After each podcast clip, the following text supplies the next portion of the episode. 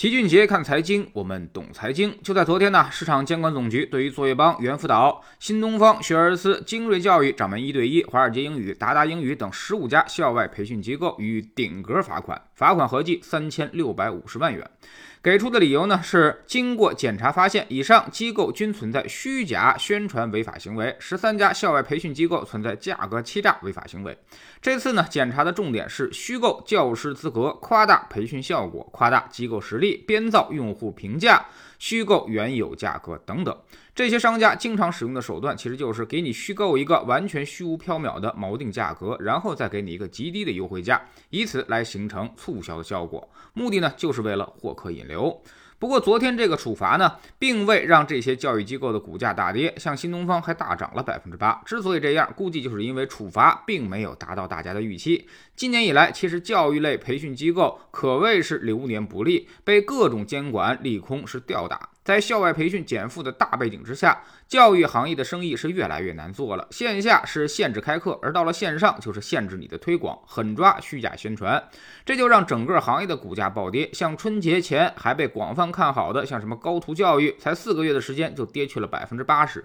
好未来百分之六十的市值也已经人间蒸发，可以说全都是惨无人道的下跌。如果是重仓这些教育行业的投资者，估计就真的哭晕在厕所了。那么有人说了，暴跌这么多，能能不能抄底呢？这是知识星球秦俊杰的粉丝群里面现在问的最多的问题。但是呢，这个生意模式可能会发生根本上的转变。如果严格限制推广，打击虚假宣传，那么这些线上教育的生意模式也就不复存在了。比如高途，它就是原来的跟谁学。二零二一年的一季报营收是十九个亿，但是净亏损达到了十四个亿，啥意思呢？就是典型的在烧钱做推广，靠的就是营销的跑马圈地。其他的企业呢也大体相同，比如什么网易有道、好未来也都出现了亏损。新东方的俞敏洪就曾经炮轰过，说现在的在线教育行业每收入一块钱就要花掉两块钱，一旦资本停止输血，那么在线教育就会哀鸿一片。而现在可能就是一个变盘的时间拐点。据了解，在今年的高压监管形势之下，各家机构呢现在也是压力山大，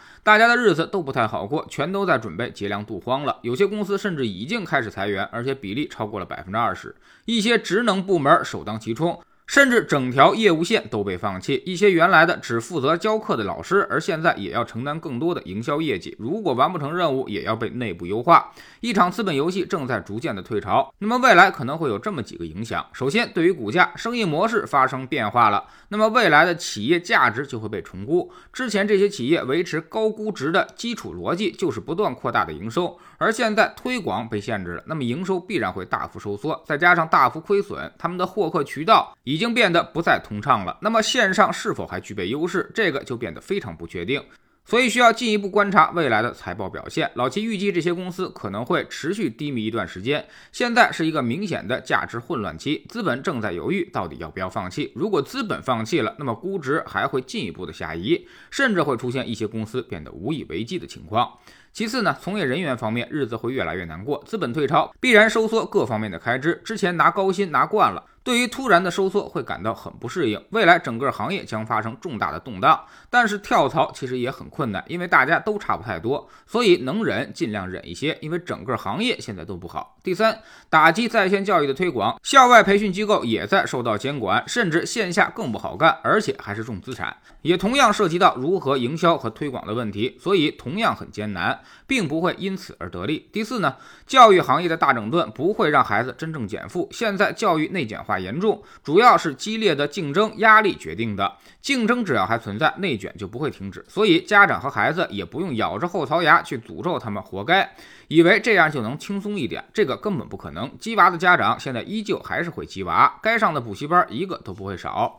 相反，少了资本的加持，互联网的在线教育成本将完全转嫁由家长来承担，那么也就意味着教育将变得更加昂贵。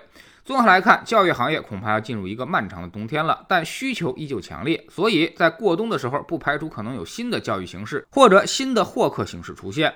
那么，教育内卷化已经形成，我们不可能有人会可以幸免，所以千万别相信什么减负，谁信了，主动停下脚步了，那谁就输了。不过老齐也反对无休止的进行补习，绝大多数孩子学习不佳，主要是因为精力不够集中所导致的，所以课堂效率太低。那么越补习反而会适得其反。所以呢，如何让孩子真正爱上学习、主动学习，家长其实更需要学习这方面的知识。